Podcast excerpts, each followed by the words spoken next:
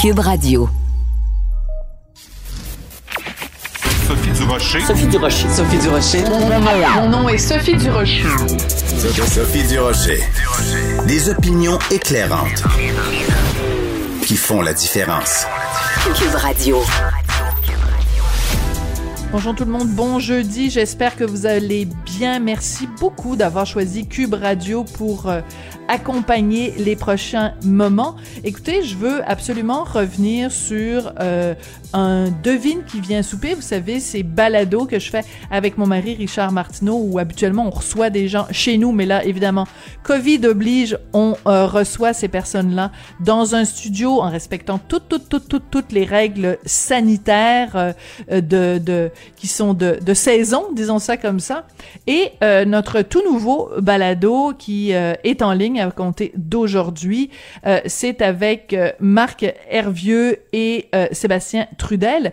Et Marc Hervieux est revenu sur cet épisode, vous vous souvenez, il y a plusieurs années, il avait décidé de faire la grève du chant parce que l'Opéra de Montréal avait décidé de mettre sur ses affiches un comédien, un mannequin, très beau de sa personne, très mince, qui ressemblait pas du tout à Marc Hervieux, pour promouvoir un opéra dans lequel Marc Hervieux tenait la vedette. Alors voici ce qu'il avait à nous dire à ce sujet-là, Marc Hervieux.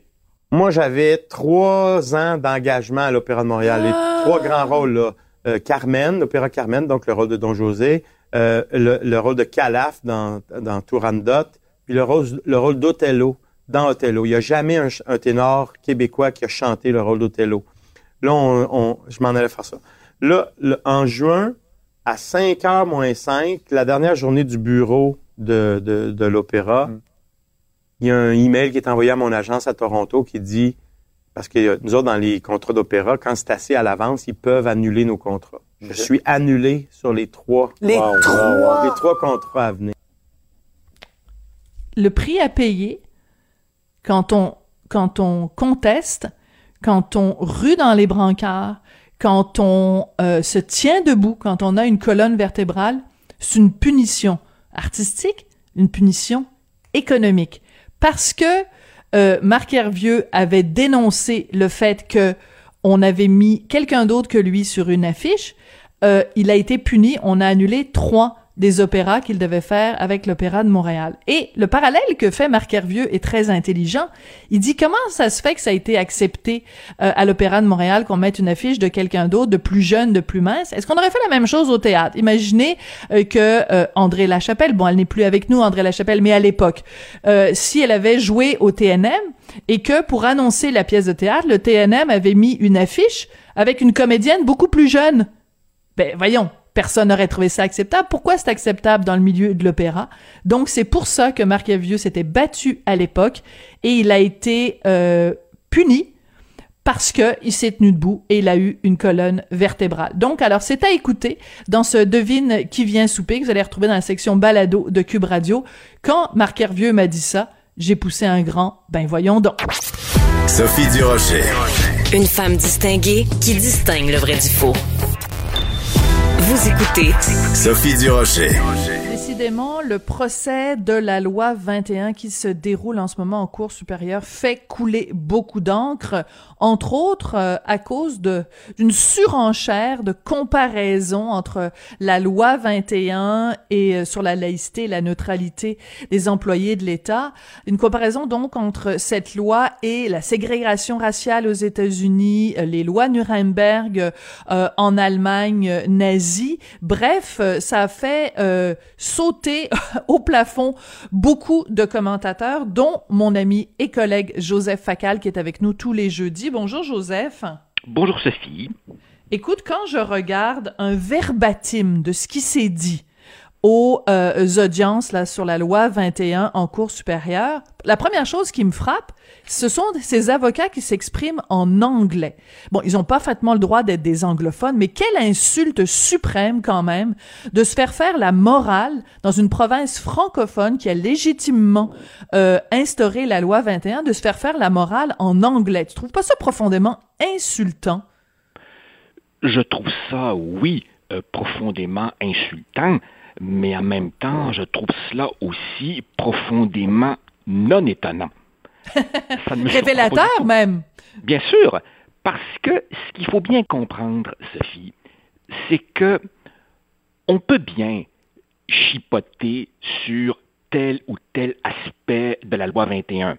Aurait-il fallu inclure telle autre catégorie d'employés ou patati, patata? Ça se discute. Mais en fait, derrière cela, ce que l'on voit, c'est un véritable débat sur deux conceptions de la société. Et en gros, une des conceptions est celle dominante au Québec et l'autre conception est celle dominante au Canada anglais.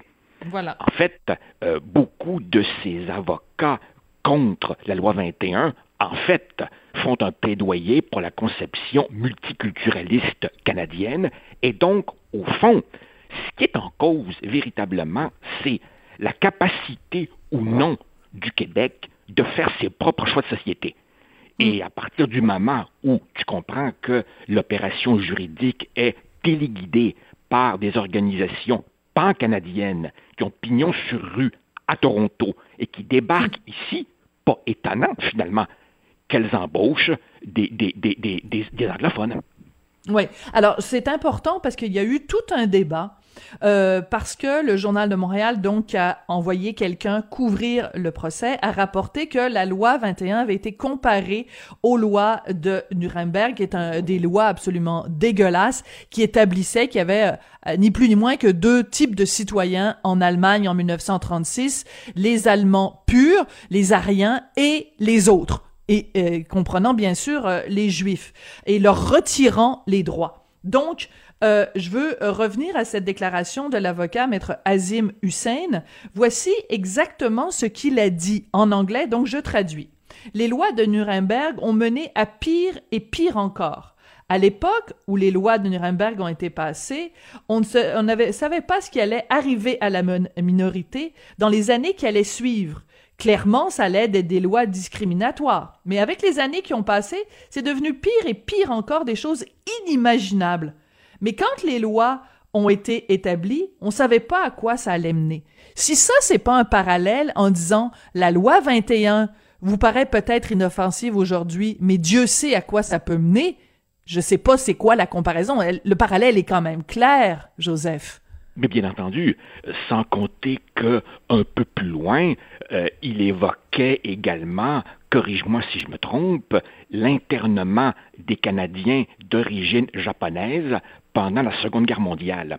Alors, Ben, évidemment- pire encore, pire encore, Joseph, si je peux me permettre, c'est un point qui a été avancé par le juge Marc-André Blanchard, Oui, qui lui oui, répondait en plus en anglais à l'avocat qui s'exprimait en anglais. Donc, il, il, il, il, a, il, a, il apportait du charbon dans la fournaise, là.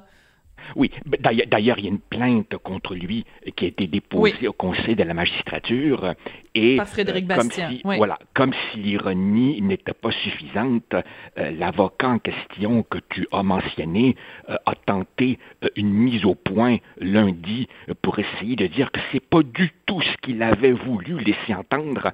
Alors évidemment, si je comprends bien, nous avons tous tort. Hein? Tous Oui. les gens physiquement présents au palais de justice qui ont été outrés, tous les commentateurs, Mm. beaucoup de gens aussi dans la communauté juive qui Oui. en ont jusque-là de l'instrumentalisation euh, d'Hitler et du génocide. Tous ces gens-là, évidemment, euh, euh, euh, n'ont rien compris. Heureusement, bien entendu, que nous avons ici et là quelques chroniqueurs pour nous montrer la lumière. Ah non, oui. franchement, là, Sophie, écoute. L'avocat Ça devient tannant, pu- là. Ouais. Ouais, L'avocat aurait pu choisir n'importe quel exemple. Dieu sait que l'histoire en est pleine, mais il choisit les lois de Nuremberg. Et là, on voudrait nous faire croire que, mais non, il ne voulait pas frapper les esprits. Mais non, il ne savait pas ce qu'il faisait. Mais non, il ne voulait pas suggérer un lien. Surtout quand il dit, ah, vous savez, ça commence souvent par des lois anodines sur le coup. Voilà. Franchement, là, franchement. C'est imbuvable. Euh, Des, des- des exemples choisis au hasard. Mais, mais en même temps, en même temps, Sophie, et, euh, euh, je, je crois qu'un des dangers qui nous guettent est que ces attaques contre le Québec sont si incessantes, si outrancières, que peut-être qu'une part d'entre nous peut être tentée de les banaliser, de finir par s'y habituer, de perdre un peu notre capacité d'indignation et de Mm. courber en quelque sorte les chines. Tu sais, Pierre Bourgault disait jadis, on s'habitue à recevoir des coups de pied au cul. Voilà. Et, et- et ça, c'est extrêmement dangereux. Et, et- je crois que nous atteignons un moment où on va voir un peu euh, l'épaisseur de la couenne du peuple québécois. Et je vais te dire autre chose, Sophie. Mhm. Je vais te dire autre chose. Je comprends, je comprends que M. Legault en a plein les bras avec la COVID. Je comprends. Mais à un moment donné, il n'y a pas que la COVID dans la société. Il y a d'autres types de virus également dangereux, également insidieux. Et je crois que tout autant que je peux comprendre la prudence de ne pas commenter une affaire devant les tribunaux, à un moment donné, il y a un très gros ça va faire qui doit venir non pas de modestes chroniqueurs comme nous, mais du chef politique du peuple québécois. À un moment donné, là, Ouais. il va falloir va que quelqu'un dise Hey, le mépris, ça va faire. Le mépris n'aura qu'un temps, comme disait Ben l'autre. Mais je veux, je veux revenir pour les gens qui nous écoutent parce que c'est important.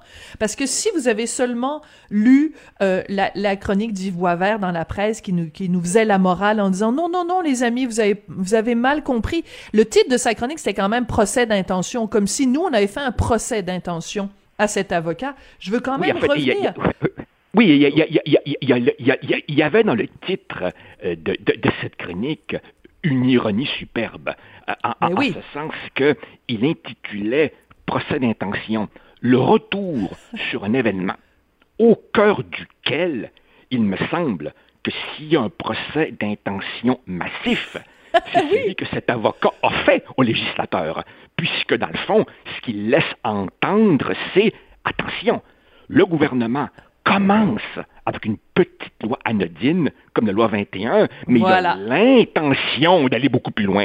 Qui fait un procès d'intention à qui là-dedans? Voilà. Parce qu'une phrase qui est extrêmement importante, c'est les lois, donc les lois de Nuremberg, avaient déjà mis la table pour ce qui allait arriver plus tard. Prenons deux secondes pour réfléchir à quoi il fait référence. Ce qui allait arriver plus tard, c'est l'extermination de 6 millions de juifs, de gitans, d'homosexuels, de minorités, dans des fours crématoires, dans des camps de concentration. Je ne peux pas vous dire à quel point cette comparaison, ce parallèle, cette analogie est puante, Ah puante. Mais- Puis mais- je m'excuse si je postillonne puis que je suis très très très en colère ce matin, mais à un moment donné là, il faut appeler un chat un chat. Quand un avocat dit les lois de Nuremberg ont mis la table pour ce qui est arrivé plus tard et qu'il se sert de cet argument-là pour pour euh, dénoncer la loi 21, il est en train de faire un procès d'intention au peuple québécois en disant on le sait bien, ce que vous voulez dans le fond, c'est l'extermination des minorités au Québec. Non, c'est- moi, imbuvable. je- je- moi, Je Sophie, ne décolère je- pas, Joseph. Non, je comprends.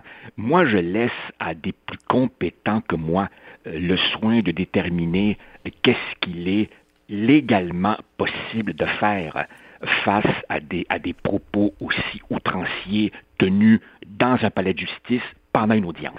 Là, je ne me prononce pas sur le type de recours possible. Mais, mais euh, tu vois, euh, on se rappellera hein, que euh, M. Parizeau et M. Bouchard avaient aussi jadis été traînés dans la boue et comparés, évidemment, à des, des, des personnages de cette triste époque en Allemagne euh, par un homme dont le nom m'échappe, Richard, bon, un, un- un- un conseiller financier. Et il s'était adressé euh, euh, aux tribunaux pour demander réparation et ils avaient obtenu gain de cause. Mais à un moment donné, tu vois, euh, comme, comme je te disais il y a un instant, c'est notre capacité d'indignation qui est, qui qui est testée.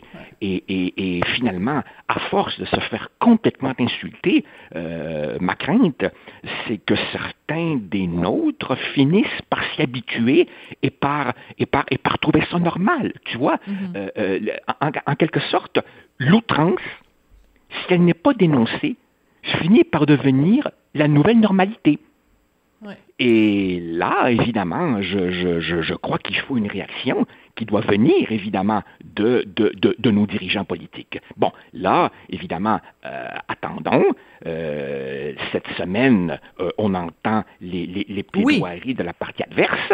Euh, bon, on, verra, mais, c'est sûr que c'est sûr qu'on atteint un, degré, un degré qui est vraiment euh, odieux. Oui. Et je veux pas me lancer ici dans une guerre des médias, mais je trouve ça quand même intéressant euh, que euh, ce soit quelqu'un de la presse qui reproche à des chroniqueurs ou des commentateurs du Journal de Montréal ou de, de l'Empire québécois d'avoir fait une mauvaise interprétation des propos de l'avocat. Et euh, parce que regardons la façon dont ça a été couvert dans les médias, le procès de la loi 21. J'ai devant moi, j'ai fait une petite recherche sur Internet, j'ai tapé loi 21, la presse. Voici les titres qu'il y a eu dans la presse au sujet du procès de la loi 21. Je me sens exclu de la société québécoise. Le hijab, c'est une pratique musulmane obligatoire pour moi. Oui, la loi 21 est discriminatoire. Ça, c'est le titre dans le journal. Procès sur la loi 21, la loi nuit à la cohésion c'est ça, c'est ça leur couverture. Alors que, bon, au Journal de Montréal, on a couvert, bien sûr, et oui, on a fait un grand titre avec la loi 21 comparé euh, au, au, pire moment de, de, du régime nazi. Mais comment ça se fait que la presse n'a pas couvert ça? Comment ça se fait que la presse n'a pas écrit un texte pour couvrir ce passage-là de la, de la plaidoirie de maître Azim Hussein? C'est peut-être là qu'on, c'est peut-être de là que ça part aussi, là je, je, je, je, partage, je partage euh, parfaitement tes, tes constants. Hein. Nous, nous, nous connaissons euh, parfaitement la, la, la, la, la, distribution des positions dans la société québécoise. Euh, et, et c'est vrai. Oh, puis tu sais, on pourrait, on pourrait élargir hein, euh, sur, sur, toutes sortes d'autres sujets. Je te rappelle, par exemple, que la loi 99 sur euh, le droit à l'autodétermination du peuple québécois est elle aussi euh, contestée devant les tribunaux. Il y a mhm. des médias qui n'en parlent absolument jamais. Euh, regarde, par exemple, ce qui se passe à, à l'Université d'Ottawa. Là aussi, oui. certains médias font totalement silence sur ces questions-là. Tu vois, euh, non, effectivement, je, je, je crois qu'en ce moment, euh, d'une certaine façon, chacun choisit son camp et dans cette espèce de polarisation extrême, le, le, le débat, le, le, débat civilisé est en train de se perdre. Tu vois, moi, euh, j'accepte tout à fait que des gens ne soient pas d'accord avec moi j'ai un peu plus de difficulté quand on essaie de nous faire passer pour des cons. C'est-à-dire que des mm. gens qui collectivement n'auraient rien compris. Et là, finalement, hey, une chance qu'on a un chroniqueur hein, pour nous guider vers la lumière. Eh, oh, oui. quand même. Là. Et il y a quelque chose de très intéressant qu'un lecteur m'a envoyé. Il dit bon, euh, oh, oh, le, le, l'avocat, les avocats des différentes parties ont parfaitement le droit de faire les parallèles qu'ils veulent. C'est drôle, pourquoi ils font pas un parallèle avec la loi sur la laïcité qui a été établie en France en 1905 ou la loi en 2004 euh, statuant que euh, les élèves euh, dans les écoles euh, publiques en France n'avaient pas le droit de porter de signes religieux. Ils auraient pu se baser sur ces lois-là, faire un parallèle avec ces lois-là en disant ça a amené à quoi? Ben rien. Il n'y a pas eu oui. voilà. Il n'y a pas eu de génocide en, en France parce qu'on a interdit le voile. Il n'y a pas eu de mouvement de, de, violence envers les minorités en France parce qu'on a établi la loi de laïcité en 1905. Pourquoi l'avocat n'a pas fait de parallèle avec la loi de 1905 au lieu de qu'il a choisi la loi, les lois Nuremberg? Mais est-ce que tu penses justement qu'il ne voulait pas euh, frapper les esprits? Bien entendu, ben voilà. il, il, il, a, il, a, pris, il a pris l'exemple le plus toxique possible pour essayer de miner au maximum la loi. Et puisque nous étions, par exemple, il y a un instant sur la couverture médiatique, as-tu remarqué, par exemple, le silence assourdissant qui est fait, malheureusement, à certaines des contributions oui. les plus intéressantes? Par exemple, tu as deux professeurs de droit qui, au procès, ont déposé une vaste étude mm -hmm. dans laquelle ils regardent les décisions prises par les tribunaux européens dans des causes tout à fait similaires. Et ah, leur constat est que quand on regarde la loi québécoise, elle est beaucoup plus mesurée, beaucoup plus limitée, beaucoup plus nuancée que des lois européennes qui ont été contestées et qui, dans l'immense majorité des cas, ont Oui, été 24 sur validées 27. par, Oui. voilà, par les tribunaux Voilà. européens. D'ailleurs, On va se quitter là-dessus. ces On va se- causes- Oui, et on va devoir se quitter là-dessus, Joseph, mais euh, je fais juste te signaler que les professeurs euh, en question t'ont remercié publiquement sur Twitter, donc je sais que t'es pas trop médias sociaux, et t'ont remercié d'avoir fait état, en effet, de ces différentes Ah, ben, études et, et, et comparatifs. Alors, tu vois, je te l'apprends. C'est une bonne nouvelle pour toi, Joseph. Je t'embrasse et je te dis à jeudi prochain. Super, avec plaisir. Au revoir. Joseph- Pas bien. Joseph Facal, donc euh, collaborateur du jour et chroniqueur Journal de Montréal, Journal de Québec.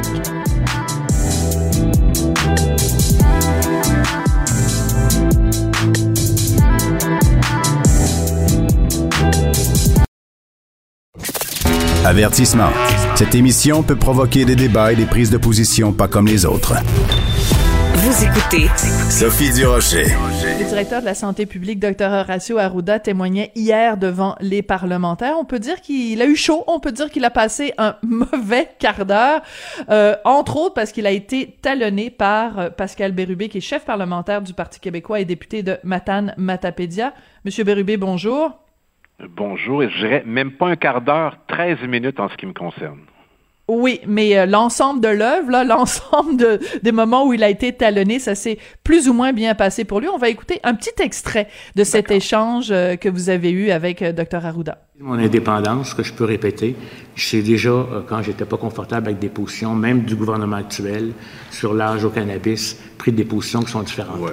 Maintenant, si je suis encore présent, si vous me permettez, c'est que je considère, temps.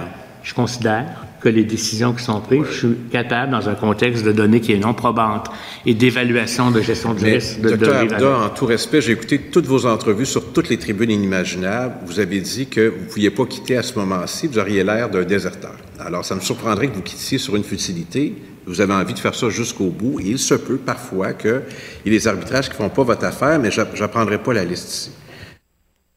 Bon, ça c'est, euh, vous l'avez vraiment euh, talonné. En fait, ce que vous lui reprochez, c'est de ne pas être assez indépendant du politique. Il ne l'est pas. Le docteur Arruda est d'abord un sous-ministre adjoint. Il est également directeur de la santé publique. Il relève du sous-ministre à la santé, qui lui relève du ministre de la santé. À telle enseigne qu'il n'est pas indépendant que, malgré son titre de directeur de la santé publique, ses recommandations, les discussions qu'il a, et les arbitrages se font uniquement avec le gouvernement, je dirais même le bureau du premier ministre et sa cellule de crise. Donc, il n'est pas indépendant. Et une autre preuve de cela, c'est que pour le rencontrer, pour le questionner, il a fallu que le gouvernement du Québec assure son concours, lui dise tu peux y aller.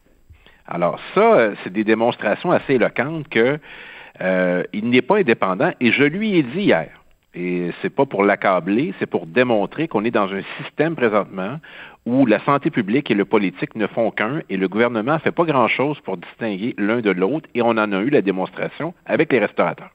Bon, alors la question des restaurateurs, c'est vraiment le, le scoop là vraiment qui est sorti de cette euh, comparution du docteur Arruda hier. Ce qu'on a appris finalement, c'est que euh, le docteur Arruda, lui, n'avait pas de problème à ce qu'on autorise, par exemple, les membres d'une même famille qui habitent en tout cas à la même adresse à aller au restaurant ou même l'ouverture des musées, mais que c'est ça a été une décision politique. C'est une bombe, ça.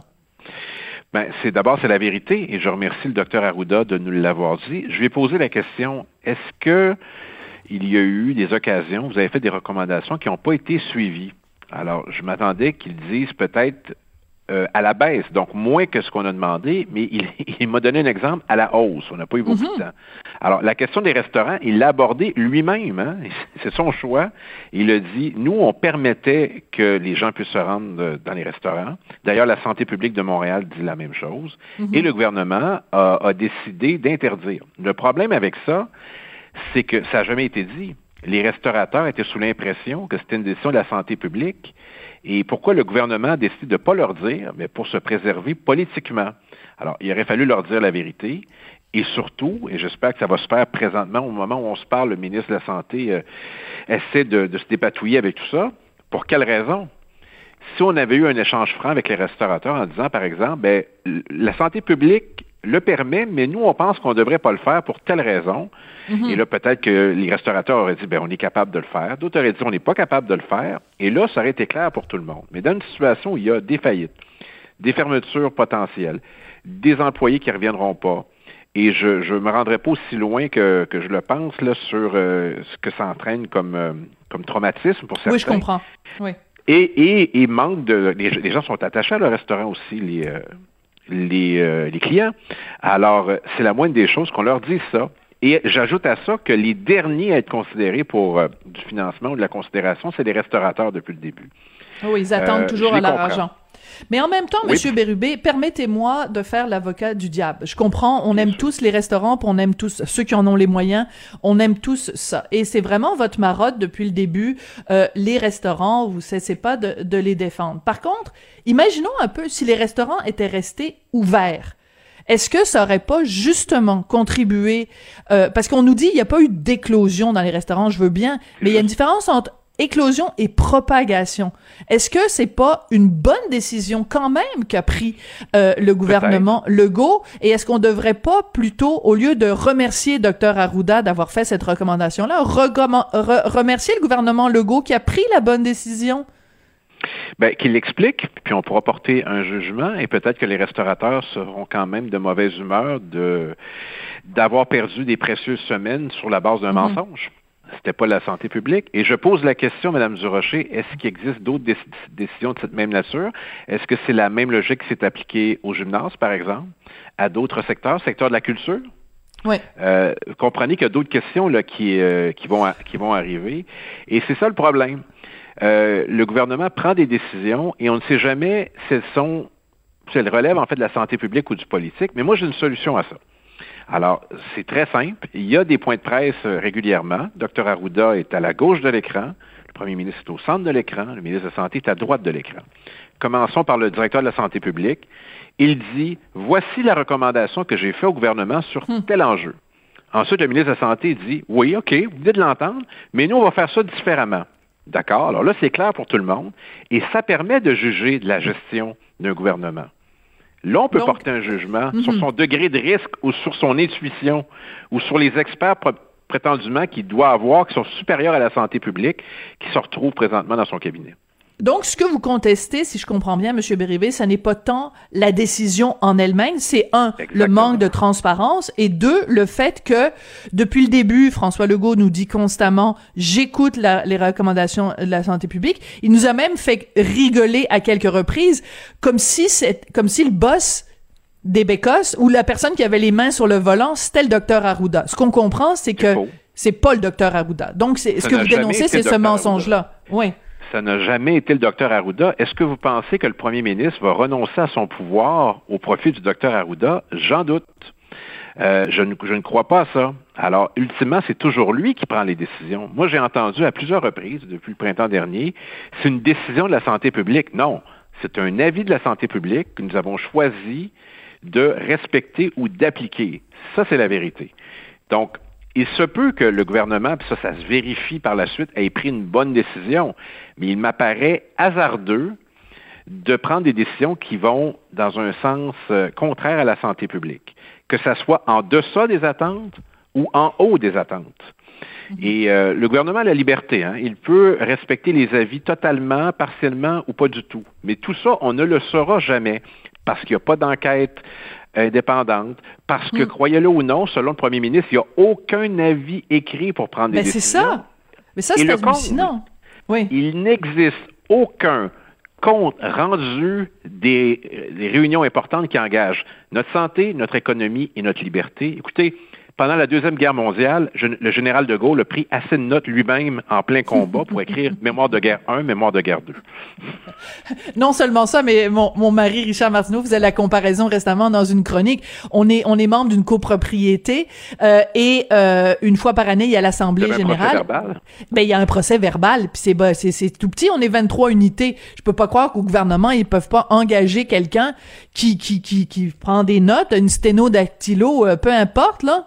Je veux dire, C'est euh, c'est quoi Madame ça? Durocher, parce que nous avons appris vendredi dernier dans Le Devoir qui a obtenu des courriels des directeurs Oui. de la santé publique. Je vais prendre l'exemple du mien, le directeur de la santé publique du Bas-Saint-Laurent. Je le dis, c'est public, euh, je veux pas l'accabler davantage, mais il dit, je veux pas laisser de traces écrites.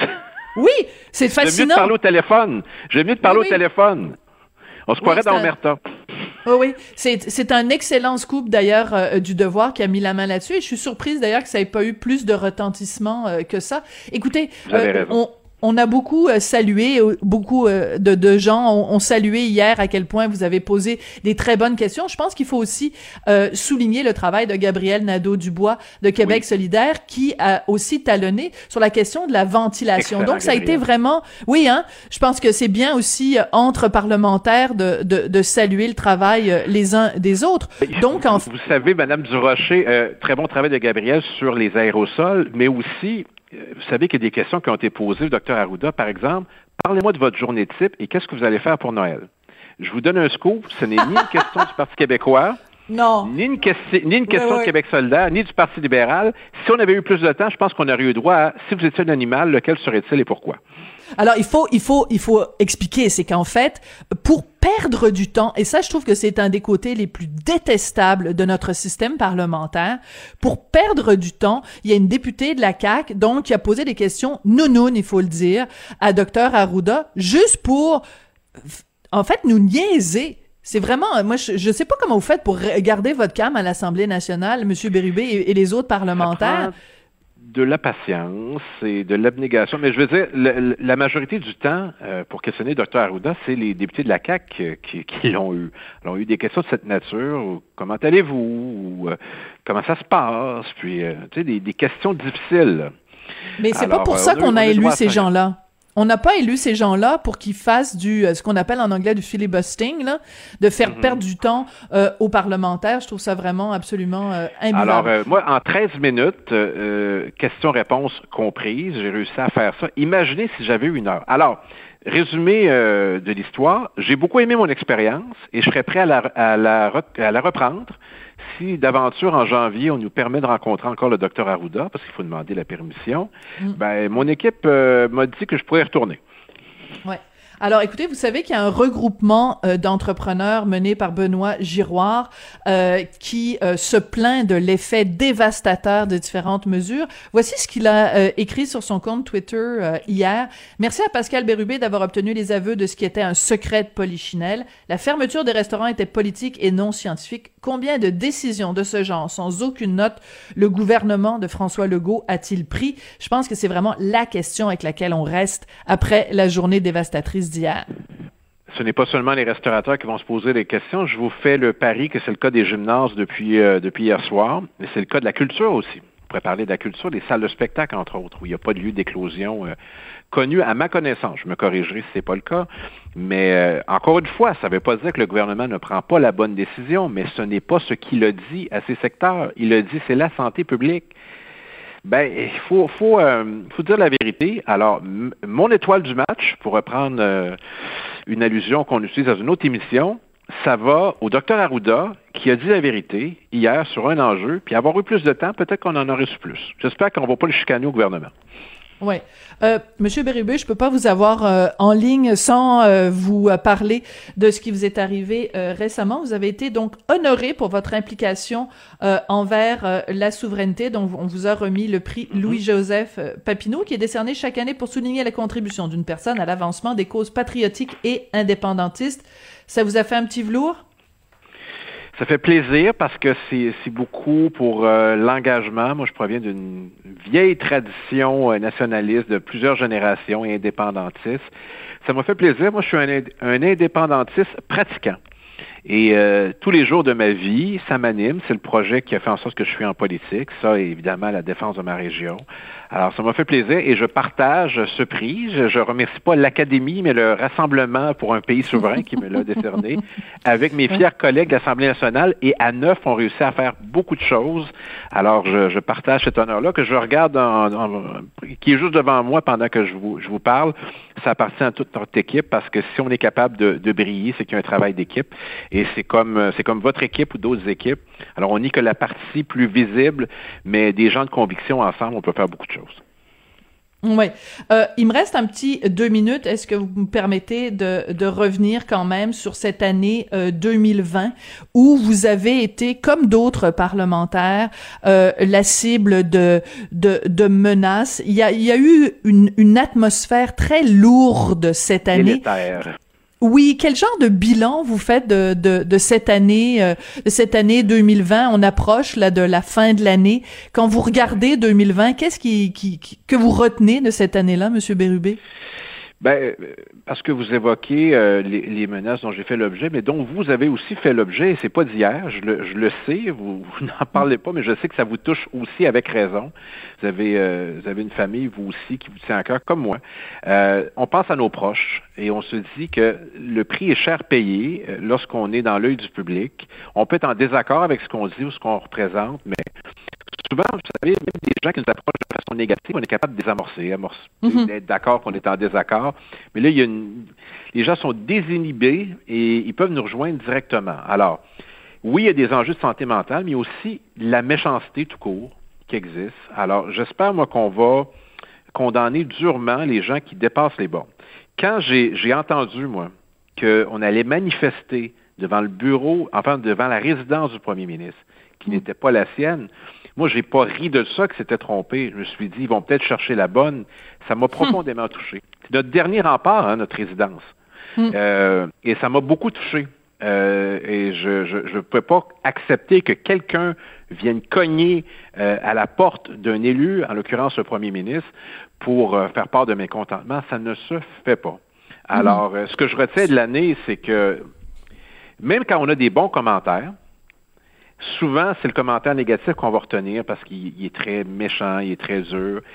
faut être fait solide, mais on, ça finit tout le temps par nous toucher quand même. Je devrais pas le dire parce que ça va encourager des méchants à continuer, mais ça nous touche, c'est sûr.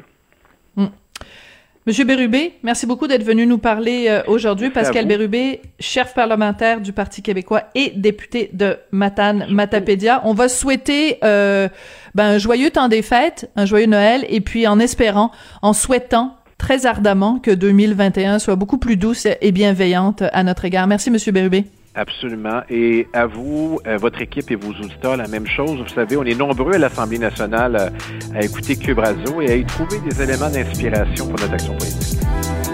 Bon, ben, vous savez que cette partie de, de votre intervention va être euh, découpée et va circuler abondamment sur les ondes de Cube. Merci beaucoup, Je Monsieur l'assume Bérubé. Merci, au revoir.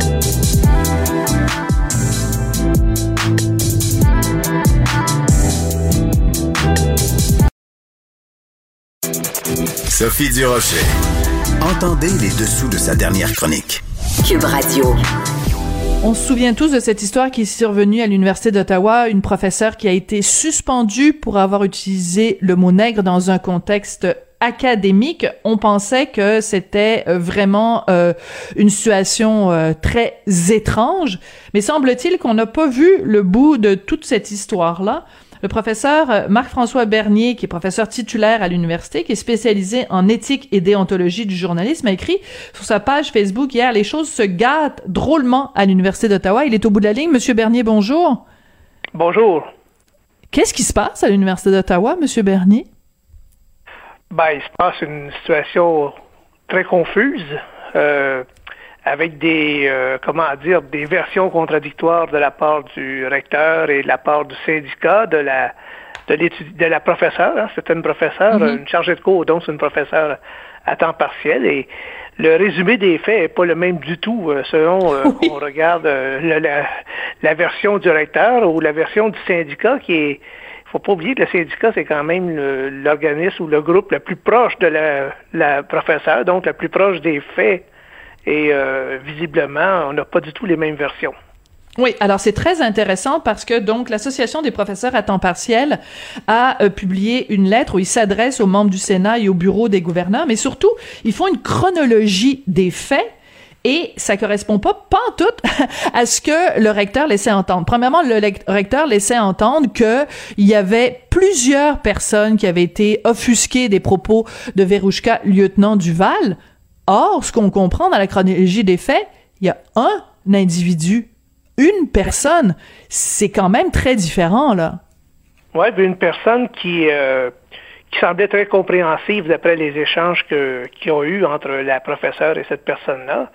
Et euh, en tout cas, le syndicat n'a pas trouvé de traces, hein, été des traces de courriel, des, des éléments qui permettraient de soutenir qu'il y a eu euh, plus qu'une personne qui a été offensée, mais à la limite, le nombre de personnes n'est peut-être pas pertinent. À la limite, c'est pourquoi ces gens-là se pensent offensés? au fond, tout le débat est là. Hein. Pourquoi mhm. subitement il y a des mots qu'on doit bannir du vocabulaire, même quand on les prononce là dans des motifs pédagogiques. Hein? Je pense que, puis j'insiste toujours là-dessus. Il n'y a personne qui revendique euh, le privilège d'attaquer puis de faire des insultes raciales à qui que ce soit. C'est pas ça le débat du tout. Mais il y en a qui ont voulu transformer ça en insulte raciale. Un mot, c'est pas une insulte quand on l'utilise dans des contextes appropriés. Hmm. Ce qui est intéressant, c'est que la réaction de l'Université d'Ottawa à toute l'affaire lieutenant Duval, ça a été de mettre sur pied un comité de lutte contre le racisme c'est un peu bizarre parce que c'est comme si on disait que la leçon qu'on doit retirer de l'affaire lieutenant Duval, c'est qu'il y a eu un acte de racisme à l'Université d'Ottawa. Donc, on est en train de mélanger deux dossiers. C'est très pernicieux comme réaction de la part du recteur.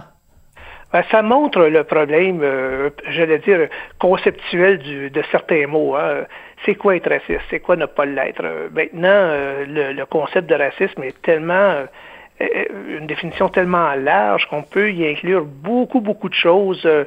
une parole anodine, un geste d'indifférence, une mésentente de base, un malentendu. Donc, c'est quelque chose qui devenait un peu lourd à porter, c'est que ça se, ça se manifeste beaucoup dans le ressenti des autres. Donc, il y a des vrais gestes racistes. Hein. Il y en a à l'Université d'Ottawa comme partout. L'Université d'Ottawa, c'est 50 000 personnes. C'est hmm. une ville. Attendez-vous pas à ce que hmm. dans une ville, il n'y ait aucune personne raciste. Ça se peut pas. Maintenant, il ne faut pas en inventer non plus. Je pense qu'on a déjà des vrais problèmes réels.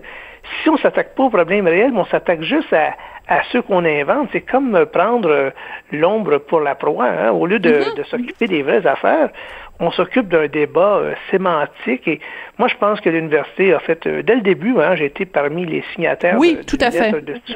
dès le début, on y a vu un euh, geste de clientélisme, hein, une façon d'acheter beaucoup de rectitude. Derrière ça, il y a de bons sentiments. Je doute même pas de ça. C'est qu'il y a des mauvaises stratégies. Et du début à la fin, l'université, dans son administration, c'est vraiment une tempête parfaite. Ils ont eu de mauvais réflexes dès le départ.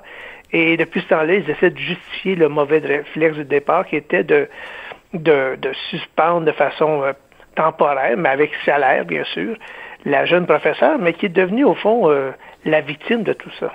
Oui, mais c'est assez hallucinant. Je veux revenir à cette chronologie et ce résumé des faits c'est quand même assez hallucinant. On a une professeure qui fait, qui donne son cours, qui utilise donc euh, le, mot en question. Après, quand il y a une étudiante qui lui écrit pour lui dire que ça l'a, euh, que c'était problématique, elle s'excuse, elle s'excuse devant la classe. Elle dit j'aimerais ça qu'on en débatte. Donc, euh, elle a vraiment strictement rien à se reprocher. Elle a été impeccable à tous les niveaux, pleine de conciliation. Et c'est et on met ça en contraste avec la direction qui, au lieu de s'en prendre euh, en fait, qui est choisi d'écouter l'étudiante sans avoir entendu la version du prof et qui punit le prof. C'est absolument comme professeur, vous devez vous sentir que votre collègue a été carrément abandonné par la direction.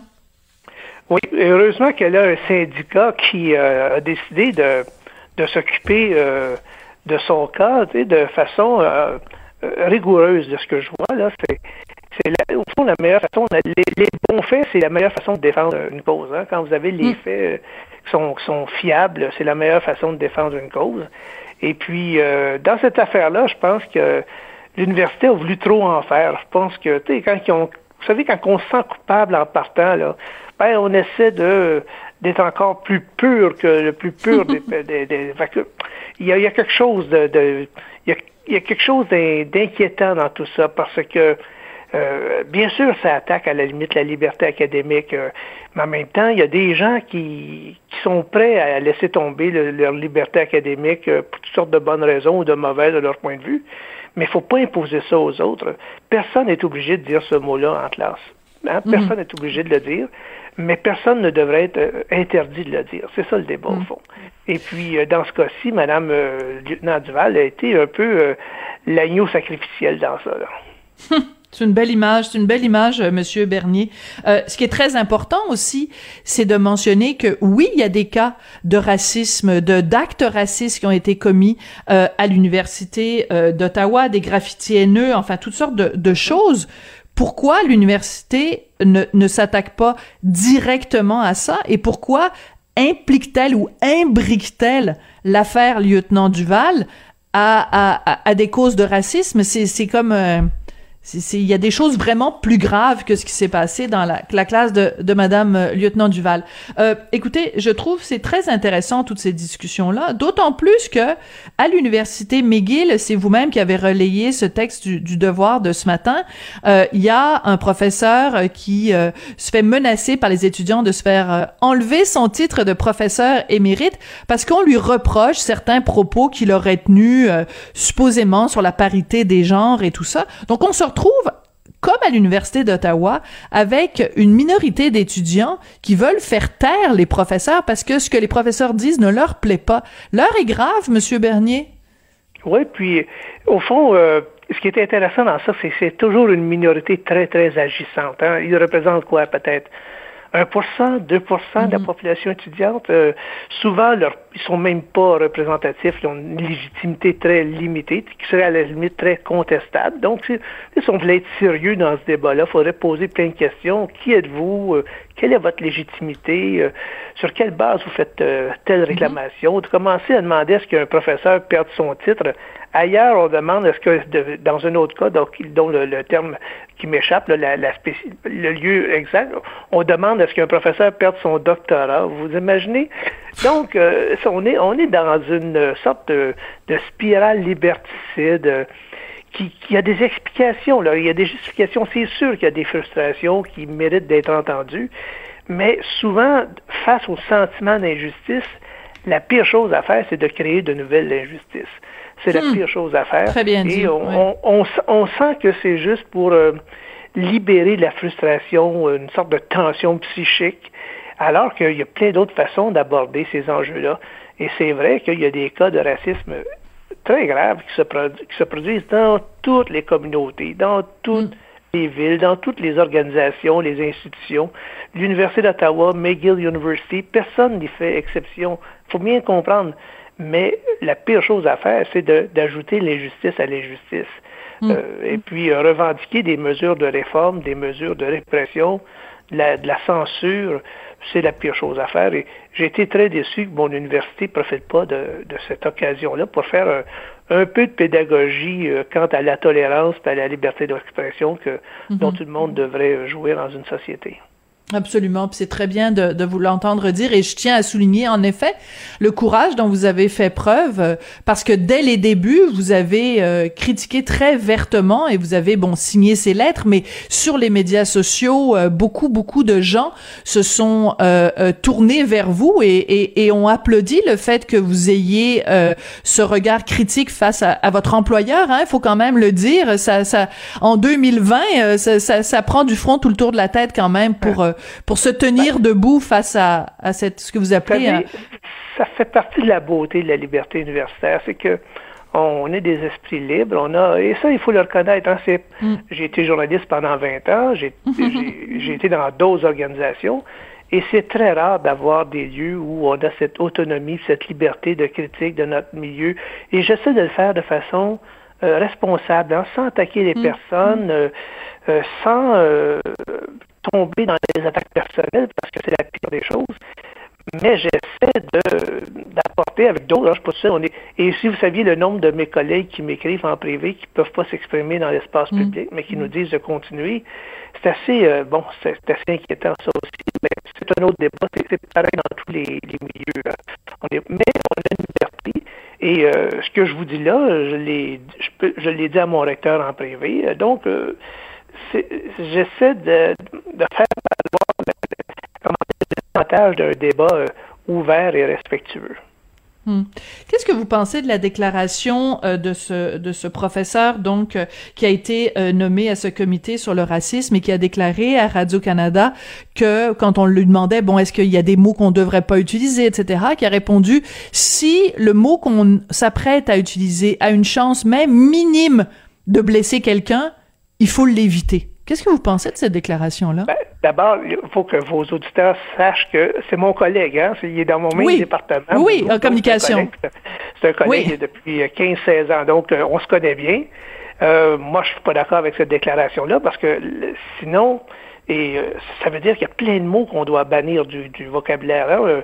il y a plein de mots qui peuvent causer, comment dire, un inconfort, qui peuvent déplaire ça fait partie de la liberté d'expression que de dire des choses qui peuvent être offensantes mhm. sans nécessairement être diffamantes. Hein. Donc, déjà, là, dans notre registre euh, au Canada, là, il y a une loi, il y a des lois qui permettent ben oui. la liberté d'expression. Puis, il y a des lois qui empêchent la diffamation, le discours haineux, le, le harcèlement criminel. Donc, on a déjà, on a déjà un encadrement pour la liberté d'expression. Pourquoi en rajouter d'autres? Je pense que c'est ça qu'il faut apprendre à nos étudiants. Regardez dans quel système nous vivons et adaptez-vous. Apprenez à argumenter plutôt qu'apprendre à essayer de nous faire taire. Et euh, la veille, euh, mon ami, euh, mon ami et collègue Boulou avait dit un peu le contraire à Radio-Canada dans un. Oui, c'est ça qui est bizarre. Il a dit, on peut tout dire tant que c'est bien contextualisé. Et je vous dirais que c'est exactement ce qui était dans la lettre ouverte que moi et 33 collègues avons signé dès le mhm. début de cette controverse. C'est pas le mot, le mot est pas important en soi, c'est le contexte d'énonciation qui est le plus important. Pourquoi on le dit? Euh, ma, la collègue lieutenant Duval le disait pour montrer que les mots ont un sens, qu'on peut récupérer ce sens-là, puis le mot qui blesse, on peut en faire un, on peut en faire un mot de fierté, on peut en faire un concept de fierté, comme on mhm. l'a vu dans toute la négritude dans la littérature francophone, mais Absolument. la culture francophone est complètement évacuée de ça. Euh, ne s'impose qu'une culture anglophone avec euh, ses problèmes, euh, sa façon d'aborder les, questions raciales, alors que toute une grande tradition dans la culture francophone qui ne voit pas la question de la négritude de la même façon. Et ça, ils sont incapables d'accepter ça. D'abord, souvent, ils lisent même pas français, alors ça pose un problème. Oui. Ben écoutez, je vous trouve euh, vraiment chouette, Monsieur Bernier, parce que non seulement vous gardez euh, un esprit libre, un esprit critique face à votre recteur, face à votre université, mais aussi euh, face à, vos collègues, et c'est fait évidemment toujours dans, dans le respect. Mais je pense que c'est, je reviens toujours à la bonne vieille phrase du choc des idées naît la lumière, mais il faut qu'il puisse avoir lieu ce choc-là des idées.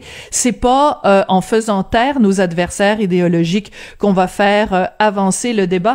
Ben écoutez, euh, continuez à garder le fort, puis on va continuer à, à, suivre ça. Vous lirez ma chronique de demain dans le Journal de Montréal parce que je parle d'un cas dans une autre université. Vous allez voir, c'est assez intéressant la façon dont ça a été résolu. Je vous, je vous en dis pas plus. Je vous, vous mets la oh, puce à l'oreille. Alors, à demain. à demain. Merci beaucoup. Marc-François Bernier, qui est professeur titulaire à l'Université d'Ottawa, spécialisé en éthique et déontologie du journalisme, qui revenait donc sur cette situation qui, décidément, euh, à chaque fois qu'on y regarde de plus près ce qui est arrivé à l'Université d'Ottawa, c'est vraiment proprement un scandale, la façon dont la professeure lieutenant Duval a été euh, traitée, euh, alors qu'elle avait fait tous les efforts possibles vraiment pour euh, euh, accommoder ses étudiants. Elle a vraiment été euh, l'objet et la victime d'une vendetta. C'est vraiment très laid ce qui s'est passé là. C'est comme ça que se termine l'émission. Je voudrais remercier Samuel Boulay-Grimard à la mise en onde, à la réalisation, Hugo Veilleux à la recherche. Merci beaucoup et on se retrouve demain. Au revoir.